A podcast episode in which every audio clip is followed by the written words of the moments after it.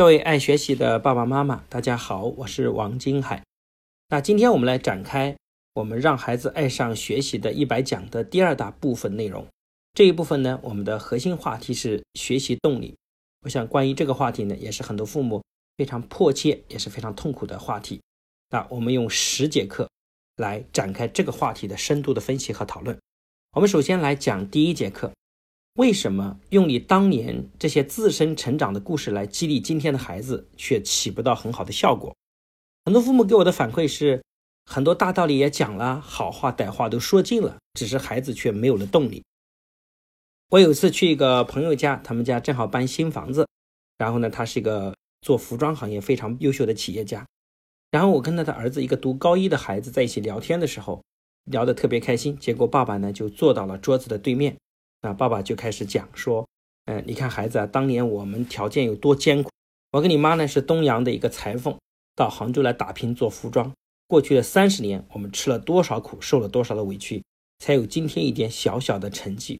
那我们可以看到他们家的房子呢，一个平方是七万块，有将近三百多方的房子，然后家里豪车等等啊，因为他的服装企业每年要做十个亿的资产。然后讲述了一番他自己曾经打拼的所有的痛苦之后。他紧接着就跟孩子讲：“孩子，现在你看你的条件多好啊，比我们当年好多了。你应该更加努力才对呀。”其实我可以看出，这个孩子在听爸爸讲的整个过程中，他的眼神已经开始处于游离的状态。当爸爸说你应该更加努力，其实孩子瞟过去的却是不屑一顾的眼神。我想这个眼神一定让这个爸爸非常的伤心，也非常的崩溃。我想这样的教育方式呢，很多家庭都教育过，父辈经常用他自己的成长经历来教育今天的孩子。当这个爸爸讲说你现在应该更加努力才对，因为条件比以前好多了。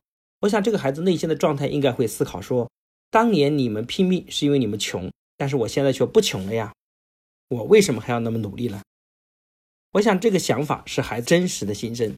今天中国呢，在过去的三十年，我们已经从物质的贫乏时代，过渡到物质相对富有，甚至过上很好的生活的时代。我们的孩子再也回不到当年那个艰苦的时代了。很多父辈当年打拼的最重要原因就是穷，所以有源源不断的动力。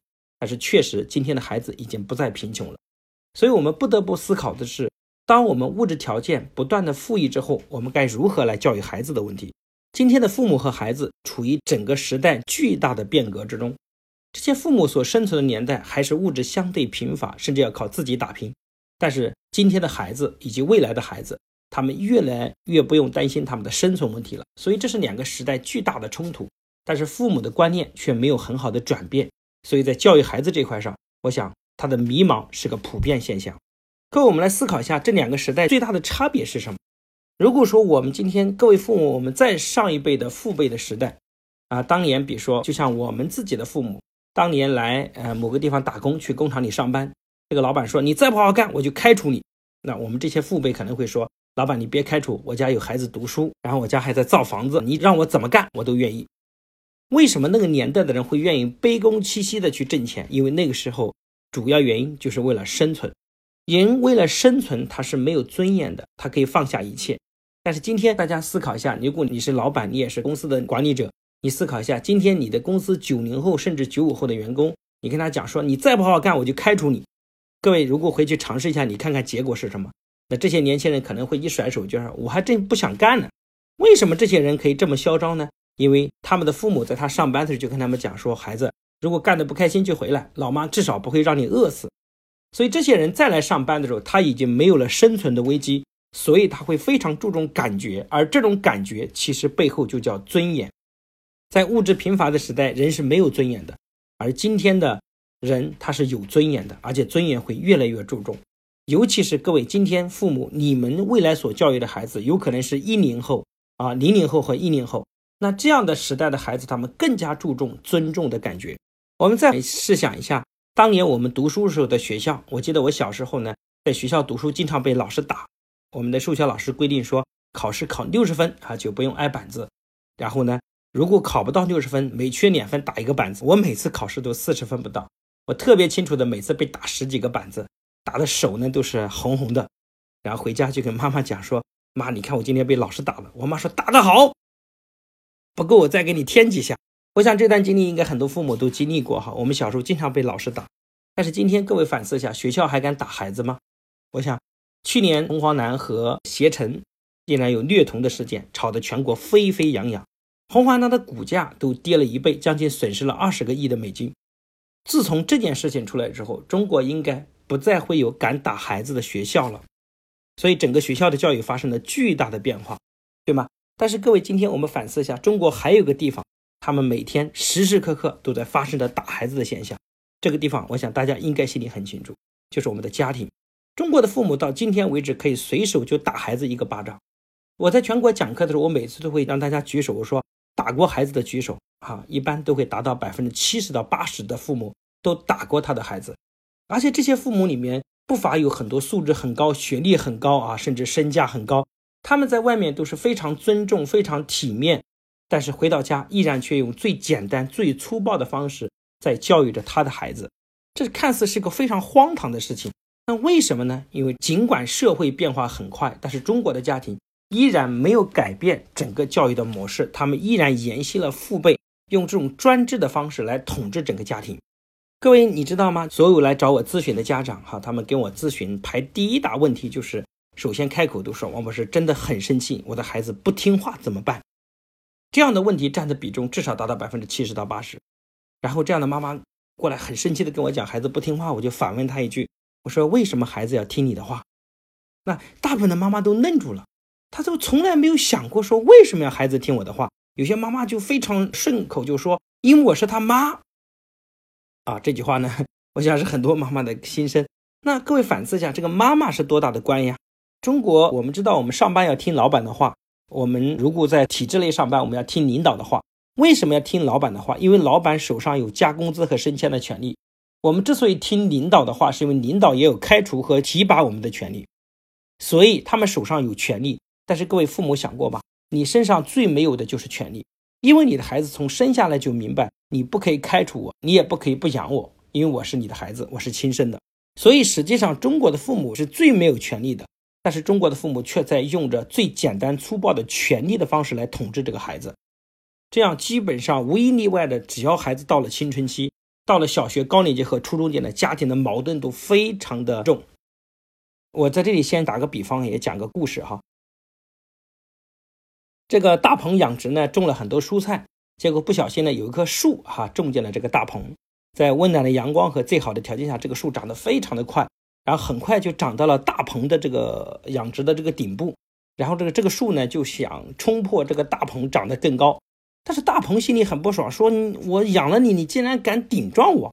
所以树和大鹏之间就发生了一个殊死的搏斗。然后呢，树想冲出大鹏，但是大鹏奋命的抵抗。那一般最后的结果是，只要大鹏不让步，这个树就会出现两种结局：一种结局呢，树不长，就是一直停在那儿，就像很多孩子被父母征服了，孩子就任父母摆布。所以有些父母到了青春期还很开心的说：“我家孩子不叛逆啊，跟我关系很好，很听话。”那这时候就像这棵树一样，它已经没有了梦想，没有了斗志。那另一种呢？这个树还是要长啊，尽管大棚不让上面长，树只能往左边、右边、外观里找的长。这时候就是我们讲的叛逆和逆反。而最有智慧的父母应该学会在孩子顶撞大棚的时候，让这个大棚的口张开，让这个孩子可以很好的超越父母的水平。但是中国的很多父母都以不听话三个字在打压孩子成长的方向和斗志。所以今天这个社会哈，中国的整个人才梯队是非常畸形的。其实中国有大量的就业人口，但是中国却非常缺乏人才。因为中国呢的人呢整体的素质很低的原因是，他们都是低端的听话的人才。